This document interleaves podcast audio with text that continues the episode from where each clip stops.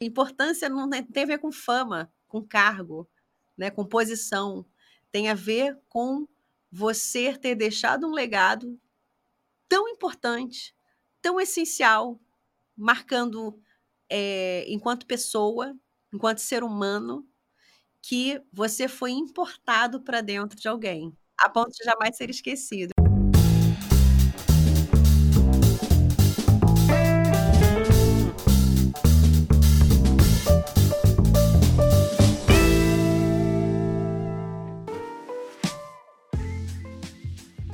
Olá, sejam todos muito bem-vindos ao LecCast. Eu sou Márcio Calai e o episódio de hoje está muito especial.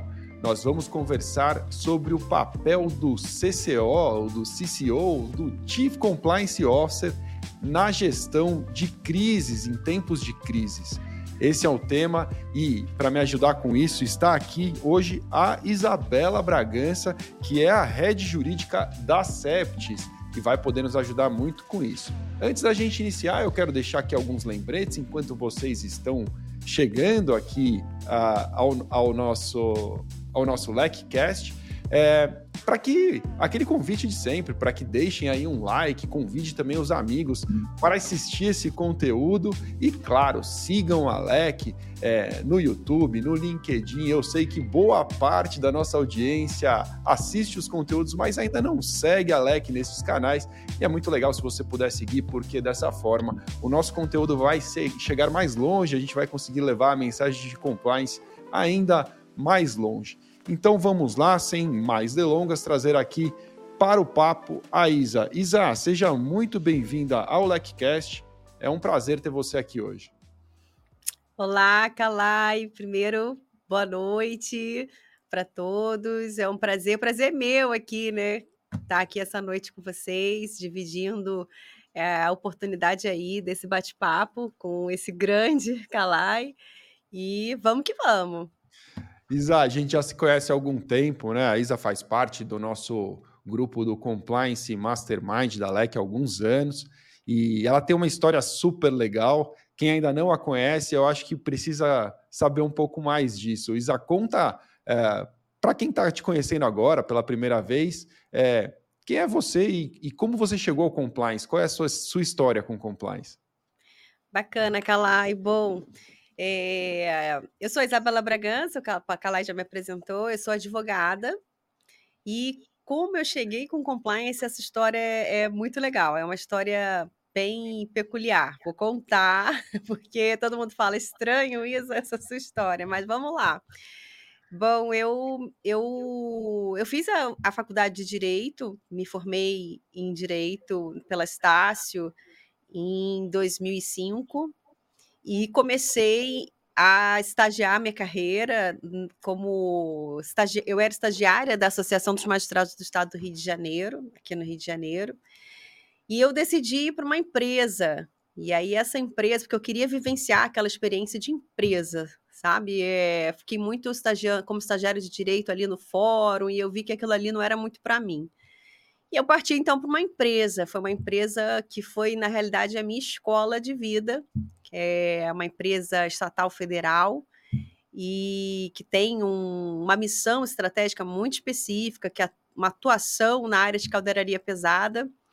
E ali, então, foi quando eu comecei a sentir várias angústias como profissional do direito e decidi fazer a minha especialização em direito público na UF e depois fui para meu mestrado e fui fazer o estudo da linha de pesquisa de empresas estatais federais. Agora vou passar para você por que, que eu estou falando isso tudo, porque eu sou de chão de fábrica, sabe, Calai?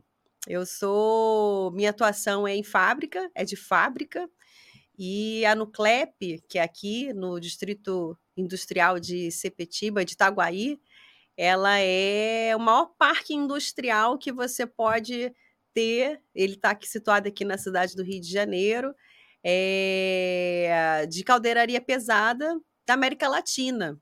Então é algo que ali só você vai só encontrar ali na Nuclep vários equipamentos, componentes para circuito primários e secundários de usina nuclear e de Uau. defesa. É, ali, então, eu comecei, eu entrei nesse, nesse nicho nuclear, que é uma área muito de nicho, né? Uma área muito específica. E, uh, e migrei também para atuação no projeto da Marinha do Brasil para fabricação de submarinos, que foi o programa aí do Brasil com a França para de cooperação para a fabricação dos cascos submarino com tecnologia francesa.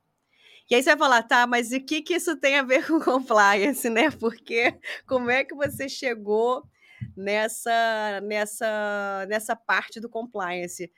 E quando eu comecei a trabalhar no ProSub, eu me recordo que foi o prim primeiro contato que eu tive que foi com uma cláusula que tinha lá, falava UK Bribery e FCPA. Isso era lá em 2009, 2009 para 2010. E ali eu falei, putz, é, me deu um nó, né? Eu falei, caramba, você imagina, uma empresa estatal, legislação brasileira, mas o programa era internacional, né? O programa é brasileiro, mas ele é, tem malhas de contratos é, inúmeros. E ali a gente começou a ter que entender exatamente as, as partes interessadas do programa. Né?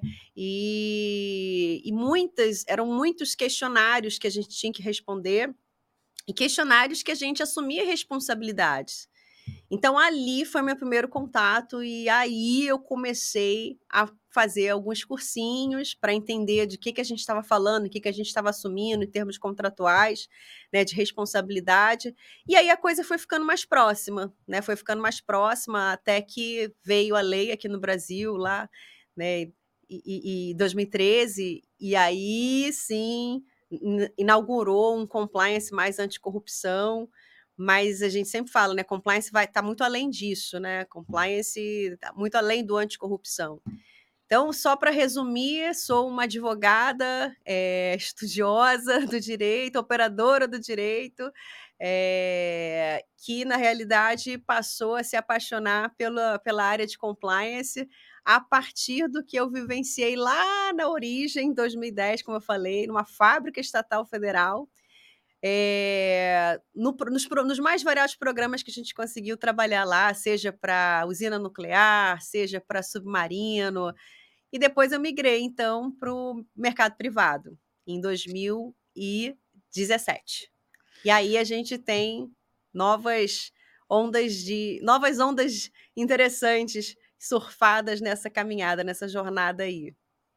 É muito legal te ouvir, Isa, porque foge completamente do, do discurso recorrente em compliance, né? É assim, poxa, é, usina nuclear, né? Uma coisa que não é, não é comum. E, e eu fico aqui ouvindo e imaginando, pô, se tem alguém que precisa de conformidade, é uma usina nuclear, né? Isso. Isso é, não, não, dá, não é algo uma, né, um segmento que se precisa de gestão de risco é esse, né? E, e os riscos não são poucos, eu posso imaginar. Estou vendo aqui o pessoal chegando, as mensagens entrando, o pessoal mandando aqui uns boa noite. Sejam todos muito bem-vindos. Ó, já tem uma reclamação. O Rafael está falando, pô, Calai, no horário da aula. Ó, meu, eu, é, pessoal, os alunos da LEC estão conosco aqui reclamando. Reclamem com os professores. Pode botar a culpa em mim. Fale, ó, LECCast é toda terça, 18 18, não pode ter aula neste horário. É, Por favor, né? Não, não, tem sentido, né? Querem concorrer com o LECCast, não tem porquê. Isa, e, e, aí, assim, a gente vai abordar um tema de crises, né? E a, a primeira coisa que me ocorre, que vem né, à minha cabeça, é, é assim, eu posso imaginar, né? Acho que é, quando a gente fala de crise, é, muita gente quer acreditar que não vai enfrentar uma. Eu eu já acho que existem é, dois tipos de pessoas em compliance: aquelas que já enfrentaram uma crise e as que vão enfrentar.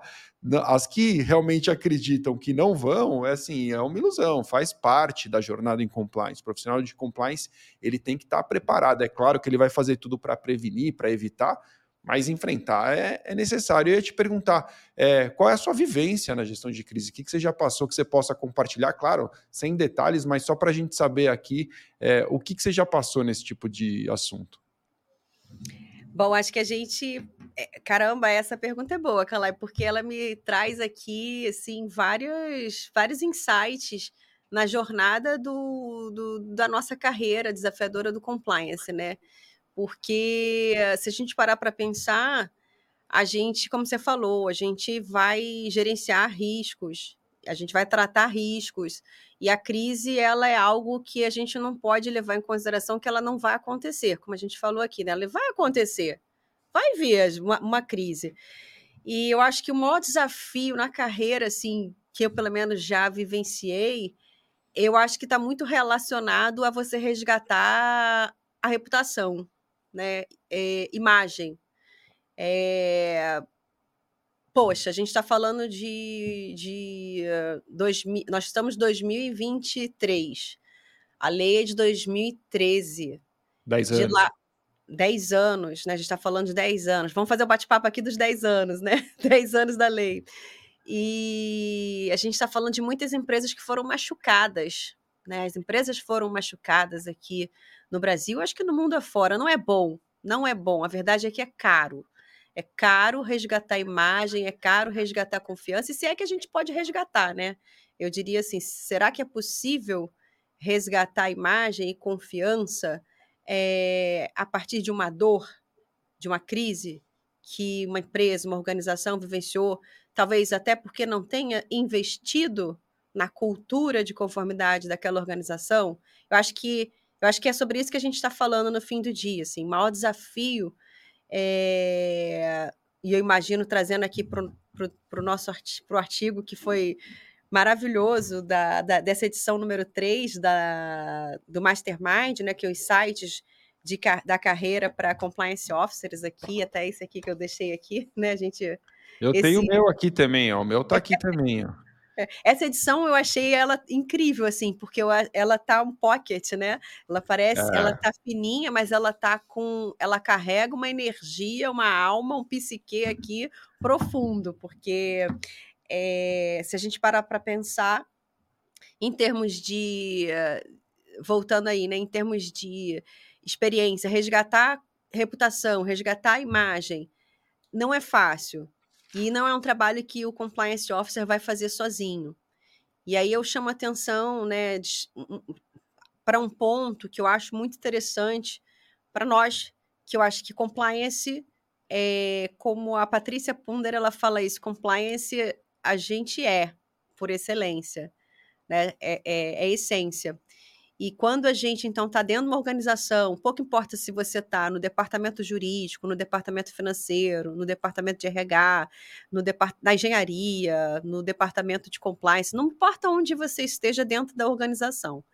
É, todos são cultura de conformidade, né? Todos são cultura de, de compliance, ou se a gente quiser falar o português claro, é, de conformidade para juntos, né? Porque ninguém sozinho, sozinho vai rápido, mas junto vai longe. Ou seja, para que juntos toda uma organização possa amadurecer, amadurecer dentro da missão estratégica daquela determinada empresa. Claro. Então, acho que está aí o maior desafio. Assim, o maior desafio é a gente nivelar esse conhecimento, é, buscar essa simetria de informação entre todos da organização porque não é um trabalho do compliance officer ou do chief compliance officer. ele não vai fazer esse trabalho sozinho. Ele vai dar as mãos com todas, com todas as pessoas, né? daquela organização, acho que da, do topo da montanha, do topo da pirâmide à base, né? do topo à base, essa, essa organização ela vai ter que conversar muito bem, ela vai ter que a cultura vai ter que permear efetivamente todos os processos daquela organização para a gente realmente buscar uma transformação a ponto de você perceber que ética, que conformidade, que missão, visão e valor está no, tá no sangue, né? tá, tá no DNA de cada indivíduo dentro daquela, dentro daquela empresa. Eu até Faz... faço uma brincadeira aqui, porque eu, é. eu tive um chefe, eu tive um chefe que ele falava assim. É, ele levava tão a sério essa questão do papel do indivíduo na organização que ele, que ele falava assim. É, ele fala assim, né? Ele é vivo. Ele diz assim: empresa é feita por pessoas. Né? O que, que é uma empresa se não pessoas? E cada pessoa dentro da organização ela tem uma particularidade ela tem um psique, ela tem uma alma, ela tem um espírito, ela tem carrega traumas ou não, é, de acordo com jornadas de vidas diferentes. Então é muito importante que eu acho que quando a gente fala assim, alguém que está numa posição liderando a integridade de uma empresa, seja no âmbito local ou global, é muito importante que seja sensível às características particulares dos indivíduos que, que pertencem àquela organização, porque as pessoas, elas são os ativos, elas, elas nada mais são do que o ativo daquela empresa. Então, assim, uma empresa que conhece muito bem o seu ativo, pessoas, é uma empresa que tem um potencial competitivo muito maior. Isa, é um... quero, eu, eu, preciso te interromper, sabe por quê? É, está acabando com as minhas perguntas. perdão, perdão, tá vendo? Eu te falei você, que eu falei. Conversar volta, com gente boa é difícil. Conversar com gente boa é difícil porque a gente eh, fica aqui pensando, pô, meu papel foi pro Brad. Não, tô brincando, não é por isso, não, Isa. Sabe por quê?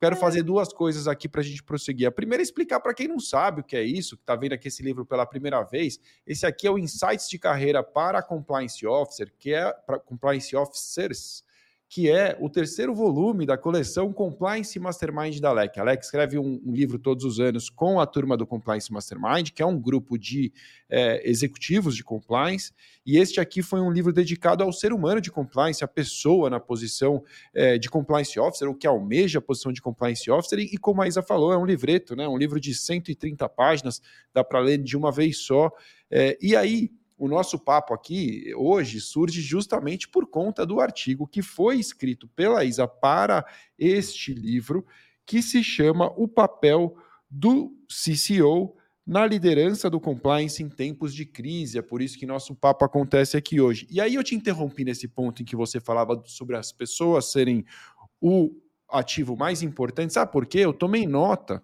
de um trecho do seu artigo que diz exatamente assim: são as pessoas os ativos mais importantes de qualquer organização. Cuidar delas nos bons tempos protegerá a empresa nos tempos difíceis.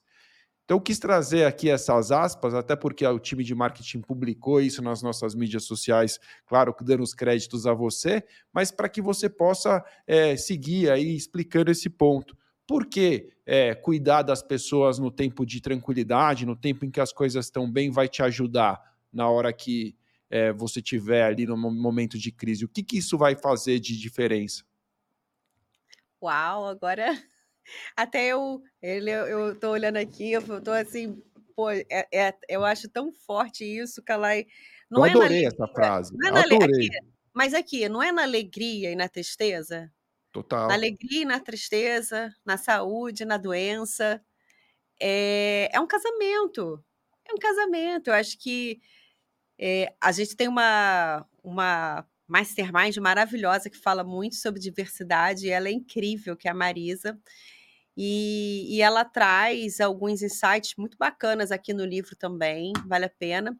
Mas parando assim para meditar nessa frase, por que, que eu, por que, que eu, o que, que eu pensei, né? O que, que eu pensei quando é, eu trouxe essa reflexão de que é, é, cuidar das pessoas nos momentos difíceis é que vai fazer com que a empresa é, tenha sucesso ao surfar ou a gerenciar uma crise. O que, que me veio né, é, em mente? Que exatamente é, é, é, é na alegria e na, e na tristeza, ou seja, que você vai lidar com o que a gente sabe que é o fator humano. Então, assim, nós, compliance officers, né, e aí por excelência, a gente trabalha com o fator humano. O ser humano, ele, ele é bom e ruim ao mesmo tempo. Ele é bom, ele é ruim, ele é mais ou menos. E, e a gente sabe que se você quiser. Eu gosto da Marisa quando ela fala assim: diversidade é você respeitar essa palavra, esse verbo é importante, respeitar as diferenças, porque as diferenças elas existem e as pessoas não pensarão igual, elas terão percepções diferentes. E tudo isso tem muito valor quando a gente está falando de uma situação de crise. Às vezes, eu lembro que eu vi um filme da Moana que eu achei incrível, né? Eu tenho três filhos, eu tenho, eu tenho, eu tenho um espaço kids em casa, né, Cala? Eu tenho três filhos. então a gente, eu assisto, eu amo, eu, eu uso como desculpa, mas eu amo os, os filmes da Disney também. E Eu assim, na também. hora, da, na hora da crise, foi o. Foi a galinha lá que salvou o barco, sabe? Que ela era subestimada no processo inteiro, na jornada inteira. Então, na hora da crise, pode ter certeza, a ajuda vai vir de onde você menos espera. É, o apoio, às vezes, vai vir do que tem menos pompa e circunstância. Então, esse essa frase, para mim, ela, ela traduz muito isso, né? Ou seja, a empresa, uma empresa, pô, ela tem que ser sensível ao ponto de é, manejar muito bem a qualidade da diferença das pessoas que pertencem àquela organização, né? É, é, as pessoas são diferentes na sua essência, trazem, como a, gente, como a gente conversou aqui no início, trazem memórias diferentes, traumas diferentes, alegrias diferentes, e tá tudo bem. E como que a diferença maior que vai ser feita vai ser como que a gente aproveita o melhor de cada um para a gente ter êxito numa crise. Para a gente ter êxito, porque eu acho que na crise a gente está falando, o que a gente quer é só surfar ela, né? A gente não quer ficar nela. A gente não quer, a gente não quer se afundar na crise. A gente Claro. quer surfar a crise. E aí eu vivi assim, uma experiência muito bacana na empresa que, que hoje eu até faço parte, é que é, é, nós conseguimos pegar, nós tivemos um, um treinamento muito bacana, que é daquele do, dos pontos fortes. Né? Nós, toda a liderança da empresa é, reuniu e nós fomos submetidos a um teste para justamente saber quais são os nossos pontos fortes, quais são os nossos pontos fracos. E cada indivíduo tem os seus cinco maiores pontos fortes, é, é o que você tem como resultado nesse teste, que é aquele livro do, dos pontos fortes mesmo, do Clinton, Clifton, né? E, e foi muito interessante, porque é, a direção da empresa ela colocou toda a liderança da, da, da empresa numa sala para se autoconhecer. Então, para que todo mundo conhecesse os pontos fortes e os pontos fracos de cada líder, porque não adianta eu ter o meu ponto forte ou fraco sozinha. O que faz a diferença é a gente conhecer no fim, no, no, no, na pontuação final, né, no score final desse teste, qual é o ponto forte da no, do nosso time agindo junto, em campo. É o time de futebol mesmo, né? É o nosso time, o indivíduo, por isso que eu chamo muita atenção do papel do indivíduo, né? O indivíduo Isabela, mais o indivíduo Calai, mais o indivíduo é, Daniel Sibili, mais o indivíduo Marisa Pérez. Esses indivíduos sozinhos, ok, legal, já conheço vocês, mas eu quero ver vocês juntos aqui liderando o, o, a nossa organização. Qual é o resultado desse teste? Então foi muito interessante a gente conhecer, a gente teve, a gente teve assim é, diagnósticos que a gente jamais imaginava. Eu, eu por exemplo, é, deu lá Isabela pensamento estratégico. É, eu tenho isso como ponto forte, pensamento estratégico. Aí a gente começa a conectar os pontos. Ah, faz sentido, né? Eu trabalhei, é, estudei muito estratégia dentro, no início da carreira, quando eu trabalhava para é, no programa, né, de submarino para a Marinha do Brasil, ali é, representando a Nuclep, dentro de um quadro de gestores que a gente tinha que estudar a estratégia, tinha lá lições de planejamento estratégico da Escola Superior de Guerra e por aí afora. Então, assim, o bacana, é isso que eu acho legal, é, é, é exatamente o que, que cada um traz na sua jornada, que agrega de valor dentro da organização, mas não sozinho. Juntos, quem nós somos nessa, nessa fotografia, né? Nossa liderança aqui na empresa representa juntas o quê? A gente teve um resultado que foi interessantíssimo. A gente achou que a gente era o máximo e na realidade não tinha nada de máximo, tinha vários pontos de melhoria, mas o objetivo estratégico desse, desse diagnóstico é de que a gente não tem que gastar energia nos pontos fracos. A gente tem que conhecer os pontos fracos e buscar é, parceiros internos que são que têm como que tem pontos fortes, que tem como ponto forte aquilo que é meu ponto fraco. Claro, faz todo sentido.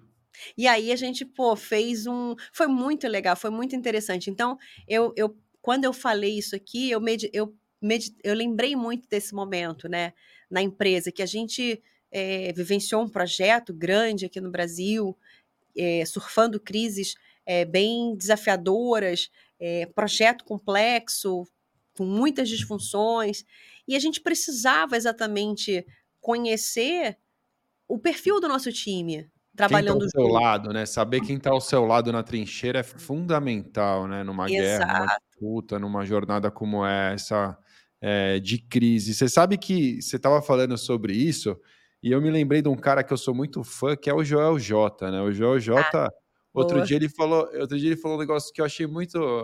Eu já tinha até escutado uma outra vez eu não sei quem é o autor desse pensamento, mas enfim, é muito. Eu vi ele falando e eu achei realmente muito lógico. Ele fala assim: é, você se desenvolver nos seus pontos fracos vai te, te transformar em medíocre. Né? Se é fraco, vai para o médio. Se você se desenvolver nos seus pontos fortes, você vai ficar imparável, né? Porque você Uau. já era bom nisso, você já era bom, você já sabia realmente o seu potencial. Então você vai sair do bom para a obsessão, né? Para o excelente. E aí você, num ambiente como você relatou, tá ao redor de gente boa, que tem pontos fortes diferente dos seus, faz isso é, se transformar até, até, até me lembra muito o que é o Mastermind, né? É, se a gente é. puxa pelo, pelo Mastermind da referência do Napoleão Hill no, no, nos livros, né? é justamente o poder da mente mestra, o poder que de, uma, de um pensamento coletivo que surge da união de pessoas é, que são fora da curva em algum assunto, né, em algum determinado assunto, e dessa forma isso cria um, um, um ambiente coletivo de crescimento de todos, né? Todo mundo se beneficia pelo poder de uma mente é, coletiva. Eu acho, eu acho esse tipo de pensamento realmente muito inteligente, muito especial, Isa. Eu acho que você tem toda a razão, e essa frase eu até fiz questão de, enquanto você, enquanto você falava, eu escrevi rapidamente aqui, coloquei na tela para quem está nos assistindo ao vivo. Ela é muito forte, está lá nas, nas, mídias sociais da LEC também, é, e está, obviamente, no artigo que a Isa é, preparou por aqui. Isa, olhando agora é, para o momento de início do problema. Né? É, beleza, a gente falou um pouco sobre se preparar, sobre o que esperar das pessoas, né? como preparar as pessoas e não apenas se preparar para enfrentar um cenário como esse, mas a partir do, do, do momento em que um problema acontece. Né, a crise está instaurada. No, no, nas mídias sociais da LEC, a gente fez uma brincadeira para chamar atenção, dizendo assim: num caso hipotético, é claro, mas dizendo assim: o CEO foi preso, você é o compliance officer. E aí? É, vem a pergunta número um. E aí, até o título da nossa conversa: qual é o papel do compliance officer nessa confusão que se instaura a partir desse momento, olhando para esse nosso é, exemplo aí, para nossa hipótese? O CEO está preso, o compliance officer deve começar a agir por onde? Que, que, como começa essa história para você, na sua opinião? É, boa. Bom, essa, essa, esse, esse exemplo foi, é, foi, foi, foi, pesado, foi puxado, né? Porque na prática não pode. Você tem que estar preparado, né? Aquilo claro. que a gente estava falando, aquilo que a gente estava falando. A gente tem que estar sempre preparado. E daí a importância que a gente estava, o que eu trago aqui no artigo até, é que a, o, o, negócio é uma montanha russa mesmo, né? E a crise pode surgir. E na prática, o que a gente sabe é que eu não posso me preparar quando a crise surgir. Então, você está tocando um ponto que é, é, deu como exemplo a, a, figura máxima né, do, do, da organização, que é o CEO. Claro. E, e a gente tem que ter em mente que é, uma, é algo que pode acontecer, não é algo que é, é, é não é factível de ser previsto. Então, se é algo que pode acontecer, é, é importante que o, a empresa tenha um comitê de crises, né? tenha, trabalhe, conheça antes da crise quem são as pessoas que têm que ser acionadas numa situação de crise. Né? Isso, isso é muito interessante porque a gente fala, a gente sabe, mas na hora da crise todo mundo se desespera. Sim. Né? Todo mundo a quem recorrer. Então, né, nesse ponto, quando a gente estava falando, quando, quando eu trago para cá, né, é, o que, que a gente pode fazer como compliance, como o profissional que vai introduzir sementinhas de, de, uh, de cultura de, de riscos, de gestão de riscos no fim do dia, e fazendo, trazendo esse exercício que você, que você colocou, né? O, alguém foi preso, o presidente, o diretor, alguém foi preso. Ou seja, é algo que impacta imediatamente o sistema de gestão de uma empresa. É uma claro. notícia que abala, que abala toda uma organização. E que traz, se você não tiver é, um grupo preparado para é, conduzir aquela, aquela operação de crise, você de fato pode permitir com que se crie o caos, com que se instale o caos e com que dissemine. Eu trabalho em fábrica, né? Nossa, a gente, eu gosto muito de falar fábrica porque a rádio corredor é a, a fofoca da rádio corredor é aquela que mais que circula mais rápido, né? Essa é efetiva. efetividade da fofoca da rádio corredor, essa é instantânea, Esse chega é na hora. O verdadeiro canal de comunicação é, é, é a rádio é o melhor corredor. Canal, é o melhor canal de comunicação. Então assim, para ir direto ao ponto na sua pergunta aí, é, o que fazer, né? O que fazer? É, não se prenda é... ao exemplo, quer dizer, o, o CEO foi preso é, é, realmente uma headline que a gente encontrou para chamar a atenção. Eu queria, uhum. eu queria que você compartilhasse assim os primeiros passos. Pô, estamos com uma crise no colo, caiu aqui na minha mão. Você já, você já falou uma coisa que eu acho que você tem toda a razão, né? Preparo, ah, duas, inclusive. Preparo, a gente não está chegando vendido nessa situação, quer dizer, a gente não pode não prever exatamente quando ela vai acontecer, mas a gente está pronto para encarar o que vier. Isso você já falou, eu acho importante. Outra coisa que você falou que eu, eu também acho estratégico e tem que estar tá lá é o comitê. Você não vai pensar num, em criar um comitê de crise quando a crise acontecer. Você já sabe quem são os membros desse comitê assim que, que algo grande caiu no seu colo. Então, Exato. preparação e, e, e, um, e um comitê. Nesse comitê, quem vai presidir esse comitê ou quem vai organizar é o compliance officer, de modo geral, ele que vai é, fazer a ordem do, dos assuntos, tentar caminhar com o comitê, ou tem outra pessoa que, que vai intervir? Como acontece normalmente? Acho que vai depender muito da, da realidade de cada empresa, né, Calai? Assim, vai claro. depender muito. Cada empresa tem um, um, uma organização, tem uma estrutura, mas eu imagino que é, se, é sempre bom que a figura que vai, digamos assim, guiar, né, ou pelo menos orientar na condução dos trabalhos, seja de fato o, o Chief Compliance Officer, o Compliance Officer, como cada empresa chama. Mas é, é, é eu acredito que ne, nessa dessa forma a gente consegue ter o mínimo, né? Ou seja, de, de, de abordagem que precisa assegurar num sistema de gestão de riscos caso um, incidente, um acidente desse aconteça ou um incidente desse aconteça.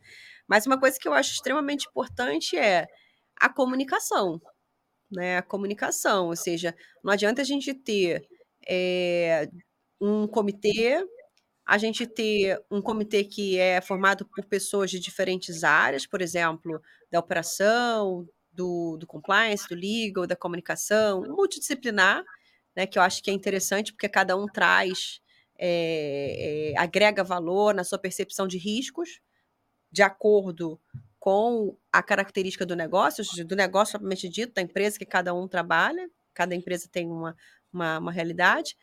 Mas o, o que eu percebo também que é muito relevante é a, a forma, né, a, a periodicidade com que esse comitê ele se reúne, né? E é um comitê que se reúne a cada mês, é um comitê que se reúne a cada 15 dias, é um comitê que trata, que está tratando de situações é, é, sim, é, simuladas? Eu acho muito interessante, porque às vezes a gente sabe que quando a crise vem, é, a gente pode não estar preparado para operar, para manejar aquela, aquela situação. Então, o exercício de você simular é muito bacana por isso. Eu gosto de brincar porque eu falo que eu trabalho com engenheiros, né? Trabalho com engenheiro, sempre trabalhei com engenheiro. Minha alma é de engenheiro. E o engenheiro ele tem muita experiência para trabalhar com simulação de crise, né? Eles conseguem ter um olhar, o olhar deles, o ângulo deles é o da é o da solução da crise. E um outro time que eu acho muito interessante para fazer parte desse, desse, desse comitê, porque a gente está falando de solucionar problema, é, é alguém da área de logística. Como eles têm experiência e são rápidos, eles são ágeis, eles são rápidos, eles solucionam problemas. Então, tudo isso aqui, é claro que eu estou falando dentro de um, viés que, assim, esse time tem que estar tá ciente dessa, dessa potencial situação de crise que pode acontecer e, e caso aconteça, como nós vamos lidar com a crise?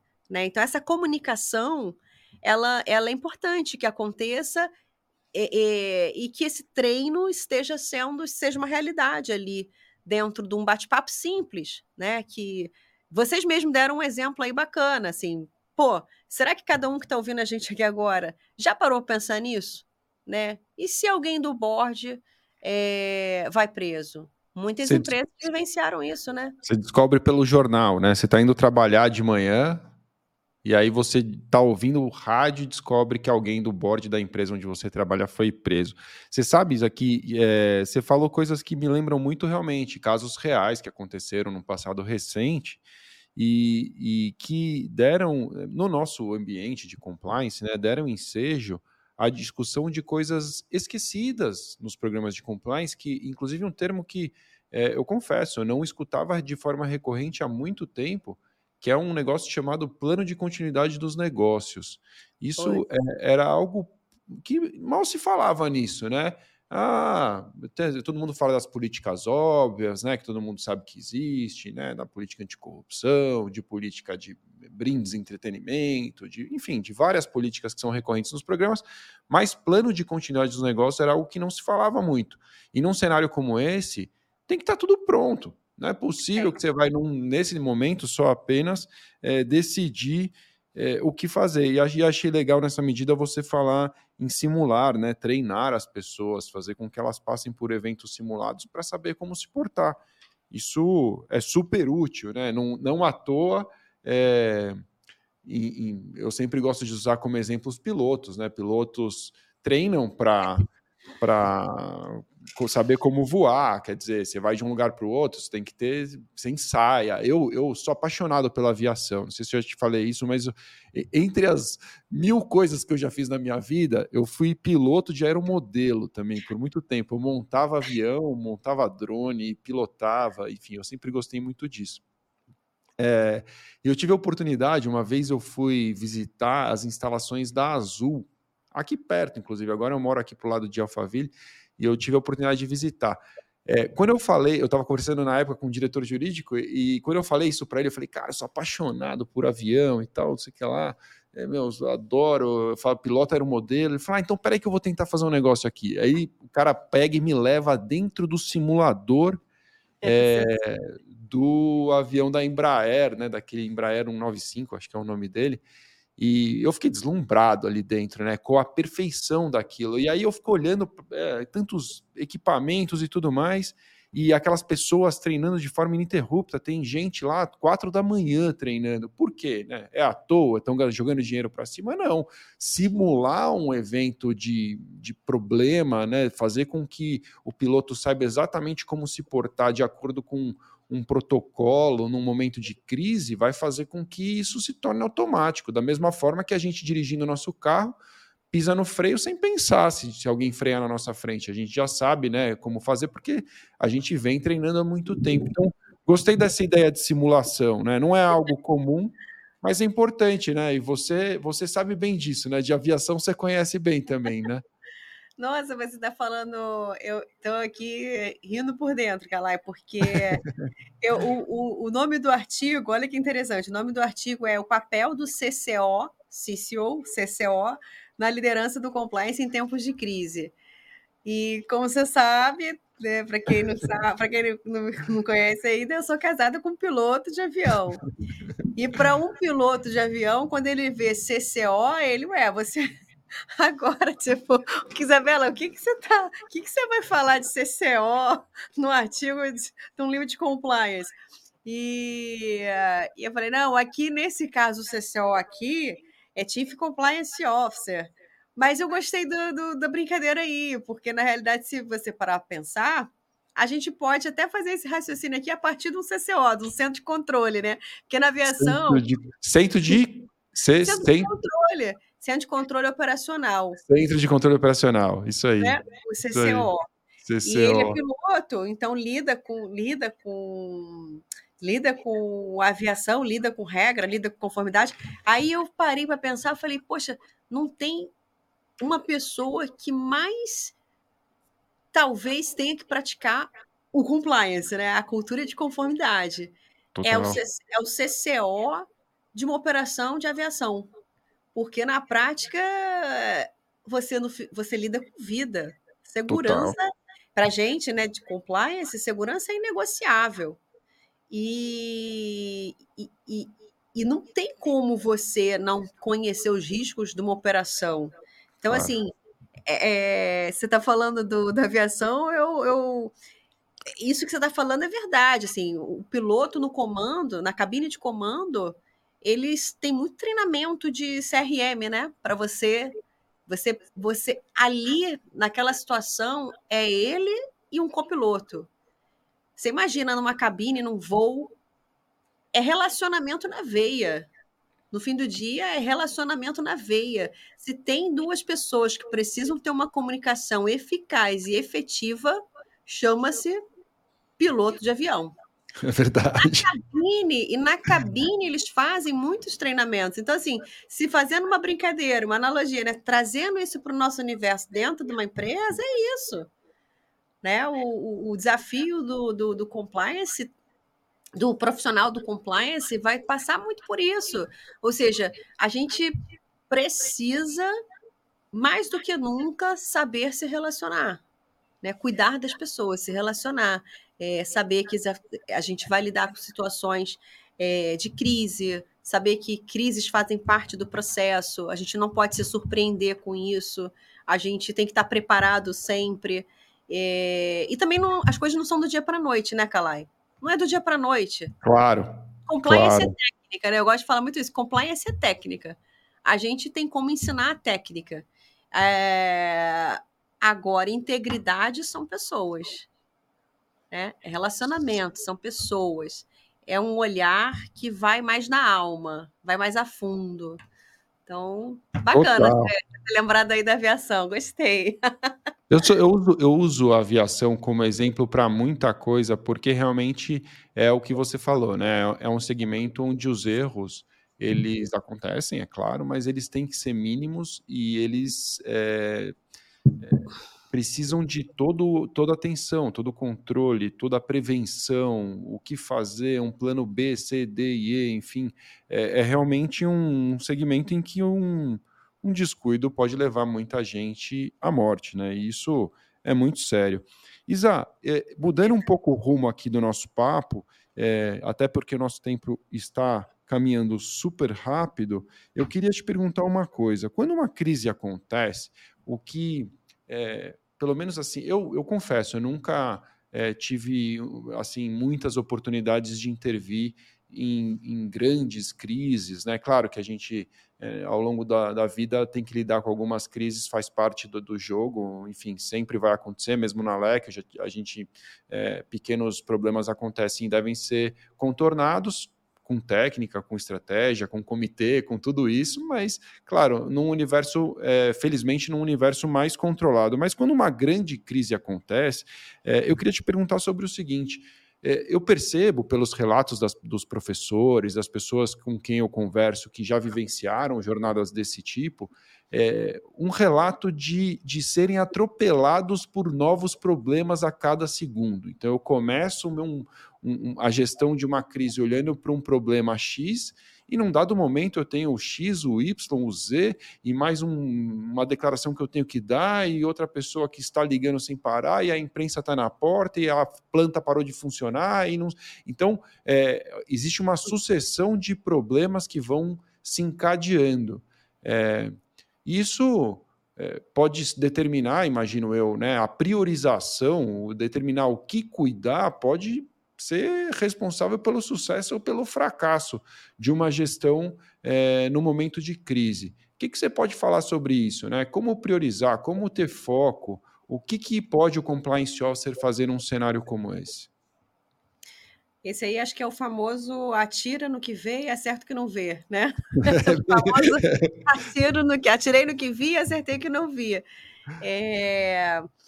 Eu gosto muito de uma frase que eu assisti numa dessas lives da pandemia, que foi até o do Nizam Banais. Ele disse assim: é, se você não conseguir escrever numa frase curta sua estratégia, reveja sua estratégia. Achei isso legal, porque assim, é, isso acaba trazendo para gente alguns insights bacanas em relação a é, como tudo na vida, se eu começar a mexer, eu vou com, né, aquilo dali, debaixo do iceberg tem muita coisa. Então, a gente realmente precisa simplificar algumas algumas detecções, a gente fala, né, compliance é detecção, prevenção, correção. Então, no primeiro no primeiro pilar ali, que é o de detecção, é, é fato que a gente vai detectar inúmeras milhões de vulnerabilidades, mas a gente precisa trabalhar com uma curva ABC. Né? Acho que cada negócio tem sua particularidade, tem exatamente o que é útil, né? O que é útil tem que ser útil. A gente, porque senão fica caro. A gente está vivenciando uma fa, a gente fez um, eu lembro que quando estava naquela demanda do Clubhouse, a gente fez um bate-papo, foi muito legal até. Clubhouse, será que existe ainda o Clubhouse? Eu não, já não sei dizer não mais. Sei, boa. Não sei se, não sei como é que tá, não, nunca mais. Não durou, né? Não durou, mas eu, eu lembro que ali a gente fez um bate-papo e a gente estava vivenciando uma estafa da conformidade muito grande, né? As pessoas estão cansadas daquela, Sim. daquele excesso do controle. Então, poxa, isso é chato, isso cansa né? É muito controle interno, é muito. E será que é eficaz? Será que é efetivo? Será que faz sentido? Aquele controle de fato mitigou os riscos é, para os riscos que nós mapeamos?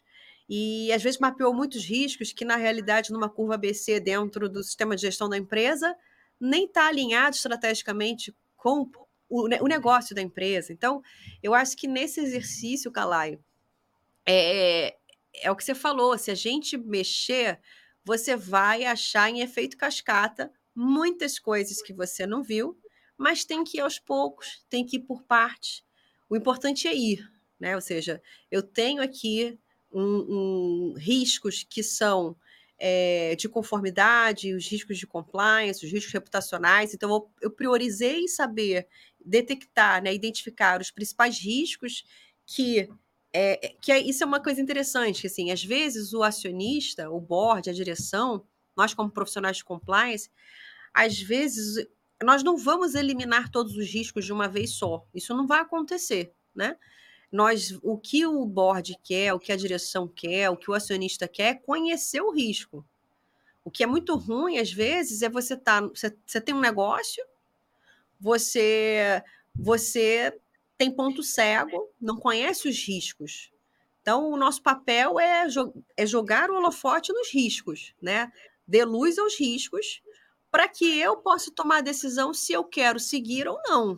Então, acho que é muito esse caminho. Então, na prática, como é que a gente agrega valor né, para esse para mitigar esses riscos das crises que podem surgir na caminhada, né, na jornada? É priorizando o que nós vamos detectar de principais riscos, o que torna mais vulnerável né, o negócio da empresa, é, a, mapeando isso, apresentando isso para a direção, e aí eles vão, e aí vamos, olha, é, esse ano a gente vai trabalhar, hum, vamos implementar controles aqui para isso aqui, e a gente vai trabalhar para mitigar esses riscos. Nós não vamos eliminar, mas nós vamos mitigar. E vai aos poucos e por partes. Então, assim, só para a gente poder também não achar que nós vamos vender vaga no céu, né? nós não vamos vender vaga no céu, porque senão é, é blefe também, é, é, é... Senão a gente também corre o risco de perder, por conta justamente desse estafa da, da conformidade, a gente corre o risco de perder o, a escuta ativa do time, que eu acho que aí é o principal desafio da nossa missão. É se a gente perder os nossos agentes de conformidade espalhados empresa fora. Eu tomei nota dessa aqui, essa eu não conhecia. Vender vaga no céu. Que bela expressão. Eu adorei essa expressão. Acho que você ilustra demais. Realmente não é esse o papel, né? Não é vender vaga no céu. E, e gostei também da forma como você tratou, quer dizer, é, o papel é trazer luz, é deixar claro, né? Trazer clareza muitas vezes para aquilo que a gente está vendo num emaranhado de problemas que vão surgindo, o que, que é relevante, o que, que é menos relevante, é, o pensamento do gestor de risco é esse mesmo, né? Quer dizer, o que, que tem um impacto maior, o que, que tem mais chance de se materializar, o que tem menos chance de se materializar, e dessa forma. É, é, o conjunto dos decisores ali vai poder tomar uma decisão mais fundamentada. Então, talvez o papel, é, pelo que eu pude compreender, não seja o papel do, do, do, compliance officer não seja realmente determinar o que fazer primeiro, mas sim trazer essa clareza e, e deixar ali é, de uma forma muito evidenciada os riscos que estão em jogo, né, o que, que nós estamos enfrentando para que uma decisão fundamentada possa ser tomada. Eu estou correto, Isa? Esse pensamento é, é, isso aí, né? É isso, Calai, é isso. Porque, como a gente falou, a ideia não é a gente se afundar na crise, né? É passar pela crise. Então, é, é, acho que é um exercíciozinho que, que é simples, é complexo, mas ao mesmo tempo ele traz uma, uma, um passo a passo, né? Algo que a gente consegue. É aquela, aquela questão da meta smart, né? A meta atingível. Claro. Então a gente vai a gente vai atingindo aos poucos por partes e eu acho que isso vai agregando bastante valor e a gente vai conquistando as mentes e os corações do time, porque eu acho que eles conseguem ver, poxa, isso fez sentido. Eu vi aqui, eu acho que é quando o compliance começa realmente como time a a ser percebido como, putz, eu vou eu vou dar uma eu vou conversar ali com a Isabela rapidinho porque eu estou com uma dúvida aqui e eu acho que isso aqui pode representar um risco. E não tem problema, a gente não, a gente não pode subestimar, né? A gente não pode subestimar e a gente não pode agir, não pode ser tão complexo a ponto das pessoas não conseguirem entender que é um bate-papo, às vezes, no café, na, no espaço de convivência, que ele vai trocar uma ideia, ele vai falar, pô, Isa, tô aqui com uma dúvida, um projeto aqui, e aí, de repente, pô, você está falando de um risco aí que me parece que é reputacional que me parece que é de conformidade. Será que, enfim, então acho que isso vai se dando dentro de um espaço é, dinâmico, né? De, de, de dia a dia ali, rotina, é rotina. Eu acho que a gente gerencia bem uma crise quando a gente lida bem com os fatos do dia a dia faz todo sentido. E eu gosto muito desse pensamento que você coloca. Num espaço até é, quando você buscava a palavra eu queria complementar. Num espaço de confiança né? Onde as pessoas é. realmente você tira o compliance daquela posição que a gente insiste em dizer que não é a dele apenas aquela posição de fiscalização e punição que tem lugar tá tudo certo mas não pode ser só isso e leva o compliance para o lado de que, que, que faz com que as pessoas ao redor possam pensar que bom que a gente tem a Isa aqui para poder é, nos ajudar num cenário como esse, ser parceira, né, tá ao nosso lado. Isa, a gente tem uma tradição no LecCast de deixar uma recomendação de livro, e é o que eu vou é. te perguntar já já. Mas tem mais uma pergunta que eu não queria deixar de fazer, porque eu preparei aqui, e que eu acho que pode amarrar essa nossa conversa de uma maneira interessante, que é a seguinte... Opa muito bem, você falou agora há poucos minutos, você falou, nosso papel não é se embrenhar na crise ou se afundar na crise, a gente tem que surfar, a gente tem que passar por ela e tem que ter uma continuidade, tem que ter uma jornada, tem que ter o que vem depois, né? Depois da superação. E é esse ponto que eu ia te falar, pô, passamos pela crise, é, imagino que vem ali uma conversa extensa, relatórios, pensamentos sobre lições aprendidas. E o que, que a gente faz com isso no programa de compliance? O que, que, o que, que uma crise deve fazer ou pode fazer para transformar aquele programa de compliance que era de uma forma antes da crise e que depois da crise vai sofrer algumas alterações? Quais são essas alterações? Como que isso funciona na, na prática? Pô, eu acho que eu acho que a gente está falando de um de um lição aprendida, né? É legado, né? Acho que a gente vai estar tá falando um pouco de legado, porque é como se eu fico, eu fico pensando, eu sempre tento me colocar no lugar do empresário, né?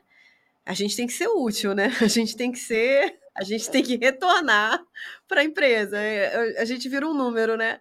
E, e, faz sentido, porque senão não seria uma, uma empresa com fins econômicos, seria uma claro. instituição sem fins lucrativos. Mas, é, brincadeiras à parte, eu acho que fica legal quando a gente pega a, o problema, né? A gente vai, a gente busca a causa raiz, ou seja, vamos fazer uma investigação aqui para a gente é, entender a origem do problema. Porque se a gente não solucionar a origem do problema, a gente vai continuar, concorda? Tendo vários probleminhas claro.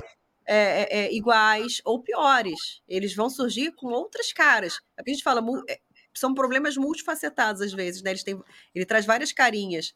E é, então, assim, eu acho que a gente fala no fim do dia de como é que a gente pode é, transformar, dar vida, né, dar luz para para a direção da empresa, para o acionista, para a empresa como um todo, quando a gente está diante de algo que, poxa, surfamos uma crise, tivemos êxito, né? Tivemos êxito no, no, na solução do problema e mais do que isso, né? Para além de solucionar aquele problema, nós conseguimos solucionar a origem, ou seja, a causa raiz, a causa daquele problema. Nós conseguimos, que eu acho que isso é uma coisa, Kalai, que eu, eu gosto muito de falar sobre isso, porque é algo que aqui no Brasil, se você parar para pensar, as empresas que foram muito machucadas na, na, na, na Lava Jato, enfim, no, nos mais variados processos que elas tiveram que ser submetidas por questões relacionadas à, à compliance,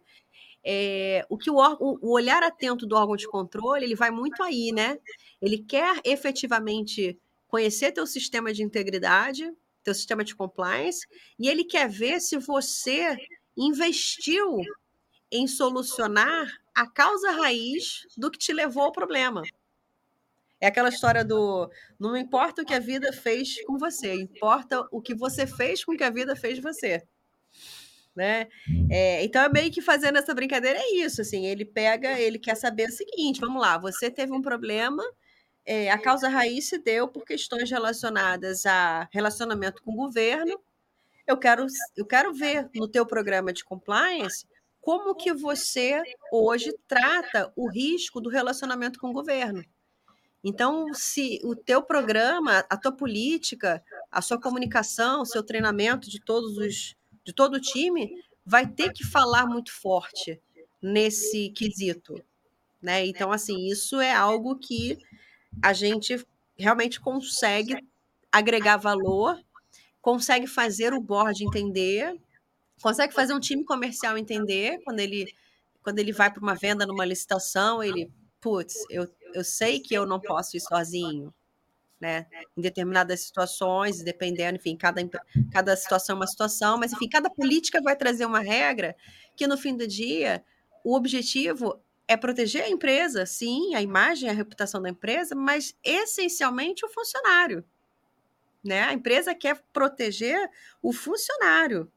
Ou seja, é... então tudo isso vai fazendo bastante sentido em termos de legado, né? Lições aprendidas. Claro. É o time se une mais. É isso que eu queria dizer, assim. Até o time fica muito maduro e ele consegue entender que, assim, uma vez eu brinquei e falei que é, o comercial entendeu que a política de compliance é o que ele bota de baixo para mostrar o diferencial competitivo que ele tem enquanto empresa quando ele vai para o mercado. Aí ele, pô, uau, faz, fala sério, você não tem, você não tem orgulho quando você traz qualquer tipo de política que é clara, que você entendeu, que a comunicação é direta e que você sabe que a empresa está buscando proteger, especialmente a sua imagem, porque representa ela e porque também você é um funcionário dela, você é um ativo dela. Então, eu acho que isso acaba fazendo parte desse, desse pagode. Isa, eu, eu, eu, concordo plenamente contigo, eu acho que você tem toda a razão. O passar pela crise pode ser inevitável em muitas situações, mas o que você vai fazer com ela depois que a crise passa pode determinar muita coisa sobre o sucesso ou o fracasso do seu programa de compliance, é, a credibilidade do seu programa de compliance com toda a organização. E, e, realmente faz parte da jornada. Lições aprendidas, incrementar controles, mudar políticas, reforçar treinamentos, trazer as pessoas para perto. Tempos difíceis muitas vezes criam pessoas fortes dentro da organização que passaram por problemas e que, é, como a Isa colocou e muito bem é, colocado, se unem né, depois de ter enfrentado um, uma jornada como essa. Eu não tenho a menor dúvida, me, trai, me vem muito à cabeça aqui um dos primeiros episódios do LECCast que nós gravamos com o Gustavo Lucena, quando ele falou sobre cultura justa, porque é, se você não ouviu esse episódio, faça esse favor a si mesmo. Procure aí na lista dos episódios do Likecast Cultura Justa, um dos primeiros episódios, e, e essencialmente, só para deixar aqui o que, que do porquê que isso tem a ver com o que estamos falando, a cultura justa vai dizer que é, a partir de um problema a primeira missão não é identificar o culpado, a primeira missão é você identificar o que poderia ter sido feito de forma diferente onde a organização errou para que aquilo tivesse acontecido. Claro que nós estamos falando, no caso da cultura justa, obviamente não é, de uma grande é, falcatrua ali, uma pessoa que né, intencionalmente resolveu cometer um ato de corrupção, não é isso, mas quando um problema acontece, um desvio de conduta acontece, é, é papel de uma empresa que acredita na cultura justa parar para refletir e olhar para dentro. O que, que nós poderíamos ter feito de maneira diferente? Será que os processos estão certos? Será que as pessoas estão sendo treinadas? Será que as pessoas têm problemas que nós estamos ignorando? Qual é a história de vida dessas pessoas, como a Isa disse no começo da nossa conversa, suas crenças, preconceitos, né? como ela chegou até a organização? Será que isso está sendo respeitado no processo de onboarding, no treinamento dessas pessoas? Então, é, esse pensamento é realmente algo que, desde que eu aprendi com o Gustavo Luceno, eu nunca mais me esqueci. Eu aplico isso no meu dia a dia sempre, e dentro da Alex, sempre que eu posso. E, e acho que você deveria saber mais sobre isso também, você que está nos acompanhando, nos ouvindo até aqui. Isa, para a gente caminhar para o fechamento, tem uma pergunta aqui é, interessante. A gente está estourando o tempo aqui, mas eu não quero deixar de colocar na tela. A Edmará Souza está dizendo o seguinte: compliance não seria na prática uma gestão séria, humana e honesta, com um olhar anticorrupção e ecológico, voltada para a solução amigável dos conflitos? O que, que você pensa sobre, sobre essa colocação, Isa? Muito gostei, achei é, é, isso. Acho que ela pegou a, a Edmara pegou o espírito do compliance, né? O espírito é esse mesmo, é é, o, é, é a solução amigável, né? É a prevenção. Na essência, a gente é prevenção, não é contencioso, né? Compliance contencioso meio que seria incompatível, oposto. E amigável porque, de fato, nós temos que ser parceiros do negócio, né? Nós somos parceiros do negócio. E, e o nosso objetivo é, é, como a gente fala, é a segunda linha de defesa ali, né? Então a gente tem que dar, a gente tem que ter uma escuta muito ativa para a operação, porque a gente vai precisar ajudá-los né, a construir de fato um, uma cultura, como o, o Calai falou, e, e, realmente o Gustavo Lucena fala de forma maravilhosa sobre a questão da cultura justa, é algo que eu, eu, a, eu escuto sempre que posso e faz muita diferença, especialmente para nós enquanto profissionais, esse ouvir, né? O ouvir os podcasts. Isso alimenta a gente de uma, de uma tal maneira que, assim, transforma a forma como a gente pratica no dia a dia, como a Edmara falou aí, é, o compliance. É, o compliance é isso mesmo: é a conversa, é o diálogo, é o bate-papo ali amigável, é fazer. É, é tudo que a gente pode traçar de estratégia para conhecer o risco, né? Da, da primeira linha de defesa, que a gente diz lá que é a gestão operacional, na prática. Né? Claro. Ali, tão, ali estão os donos do risco, né? Os que estão com a mão na massa, os que estão. É, ali não tem acho, tem fato. E a gente, como compliance, a gente chega junto, amigável, chega ali, poxa, é, é, bate papo, conversa, entende, vamos é, desenhar aqui, vamos identificar aqui os riscos, identificamos os riscos, vamos avaliar aqui os riscos, avaliamos, vamos juntando, conectando né, os pontos que temos dentro da organização para a gente realmente fazer no fim do dia algo que a gente consiga alcançar, que é a, a, a não ocorrência do dano. Né? O, no, o que a gente sempre busca é evitar o dano. Todo o nosso esforço, toda a nossa estratégia é sempre para evitar, impedir que o dano ocorra. Porque depois que o dano ocorre, aí, aí, aí a gente está na crise. Aí, a aí, gente é re, aí é remediar depois que custa é muito mais caro, né? É Eu gostei, gostei da forma como você abordou, eu acho que é isso, tem que ter um espírito, até a palavra que eu gosto de usar, eu acho que vem a calhar aqui é colaborativo, né? Um espírito.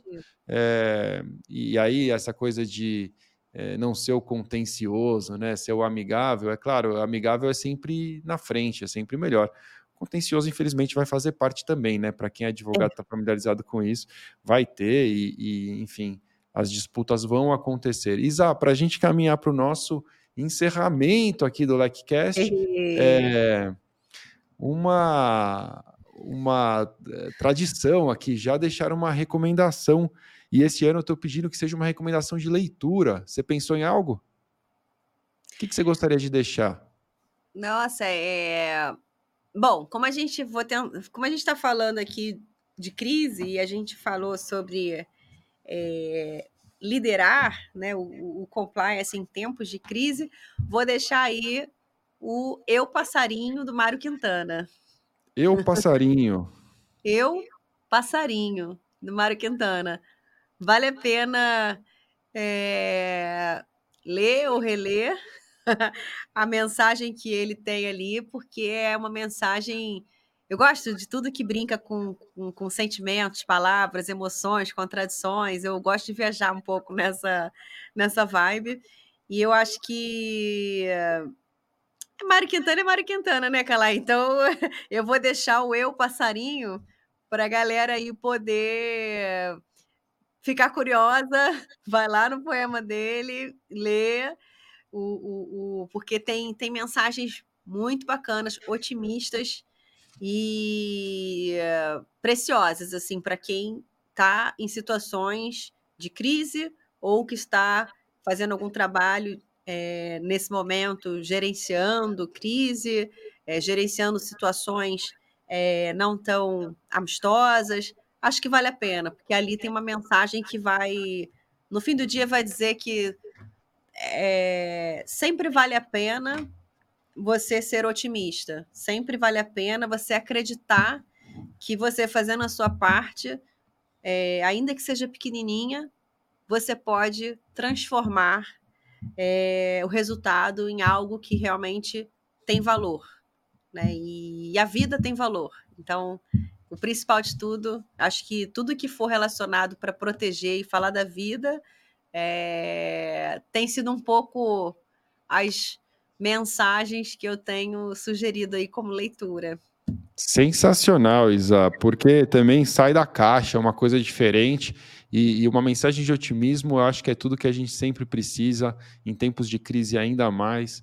É, quando a gente fala de otimismo, vem na minha cabeça sempre o professor é, Mário Sérgio Cortella, quando ele fala sobre isso, Verdade. como poucos, né? Fala que o pessimista é, antes de qualquer coisa, um preguiçoso, porque não tem nada mais conveniente do que falar algo do tipo. Ah, que coisa horrível, alguém precisa fazer alguma coisa sobre isso, é o que diz o pessimista, né? E o otimista não, o otimista vai lá, faz, erra, erra, faz de novo, quebra a cara e vai de novo, e é otimista e acredita. E esses são, no meu modo de ver, os bem-sucedidos, né? Eu acho que a gente não pode realmente se acomodar é, e nem transferir a outras pessoas a responsabilidade pelos nossos problemas. Então, acho que esse pensamento de otimismo tem tudo a ver com o encerramento da nossa conversa. Isa, se as pessoas quiserem te encontrar, qual que é o canal mais fácil? LinkedIn? Por onde que fica mais fácil? LinkedIn, LinkedIn. É, Instagram, tem meu Instagram lá também no perfil, isa.mbl e isa.mbl, é isso, isa. no Instagram. .mbl e lá tá. no LinkedIn. Agora, aquela, eu vou pegar só, só o. Você falou do Cortella aí, aí eu lembrei claro. aqui, eu falei, vou, vou, vou pegar o gancho, dois Bora. segundos finais.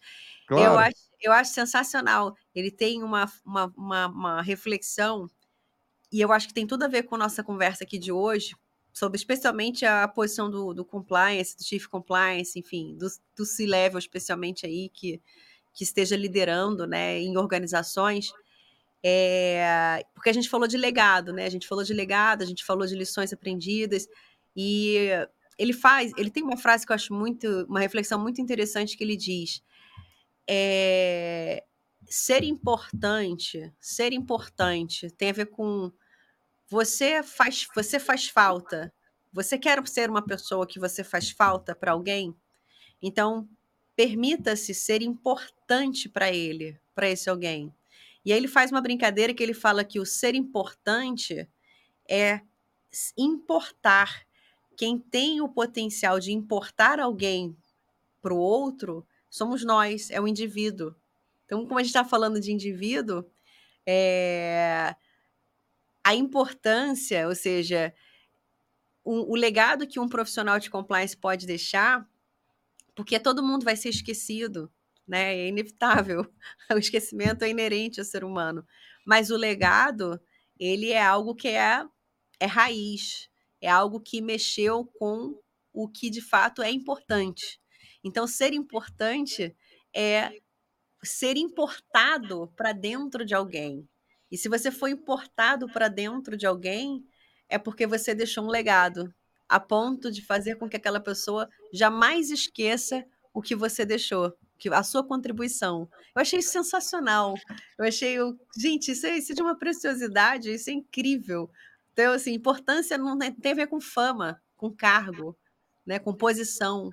Tem a ver com você ter deixado um legado tão importante tão essencial, marcando é, enquanto pessoa, enquanto ser humano, que você foi importado para dentro de alguém, a ponto de jamais ser esquecido. Eu achei incrível, eu acho que tem tudo a ver com, com, a, nossa, com a nossa missão de compliance.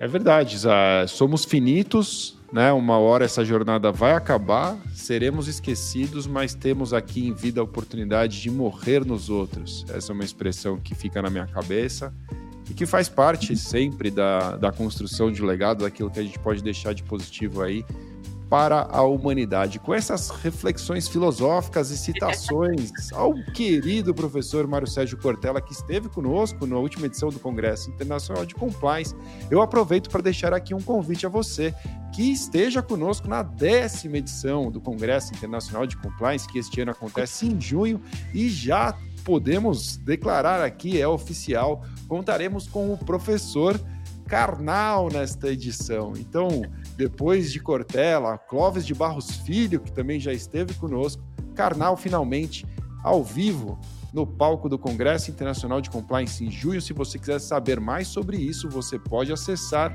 congressodecompliance.com.br. As informações já estão todas por lá. Isa, eu adorei o nosso papo. Obrigado demais por ter é, cedido seu tempo aqui para conversar comigo e com a nossa audiência. Foi muito legal. Valeu. Obrigada, Kalai. Valeu.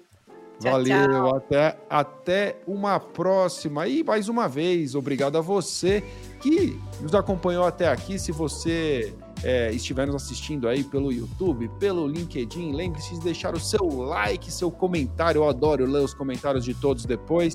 E Claro, siga a LEC, acompanhe a LEC nas mídias sociais. É, é, sempre um prazer estar por aqui, encontrar com você e dessa forma, como eu sempre digo, nossa mensagem chegará ainda mais longe. Valeu, pessoal. Obrigadão.